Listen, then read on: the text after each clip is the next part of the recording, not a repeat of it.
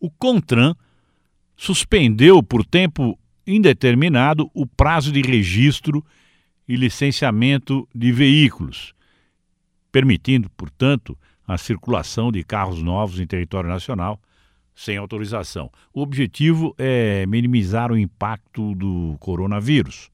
A deliberação 185 do órgão prevê a ampliação e a interrupção de prazos dos processos e procedimentos do setor. As solicitações de habilitação, assim como o de processos administrativos em trâmite, ficam ampliadas em 18 meses e ficam suspensos por tempo indeterminado os prazos para a apresentação de defesa de autuação, recurso de multas, recurso de suspensão do direito de dirigir e de cassação da CNH. E também o prazo para a identificação do condutor infrator, no caso de multa, né? além da transferência da propriedade de veículo, no caso de venda de carro usado. O motorista pode, inclusive, dirigir com a CNH vencida, desde que tenha sido vencida após o dia 19 de fevereiro.